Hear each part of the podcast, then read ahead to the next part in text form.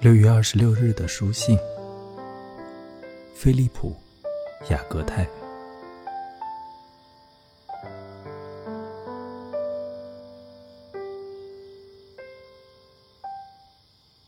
不要再去听我们烦恼的噪音，不要再去想我们会遇到的事，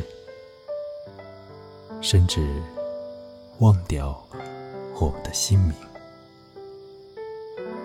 听，我们用白昼的声音讲述，仅仅让白昼闪耀。当我们抛弃了所有惧怕。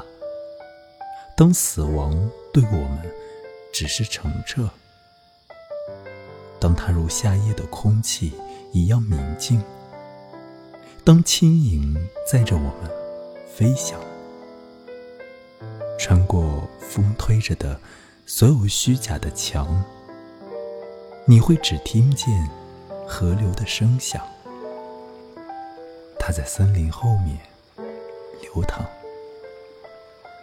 你只看见夜的眼睛闪闪发光。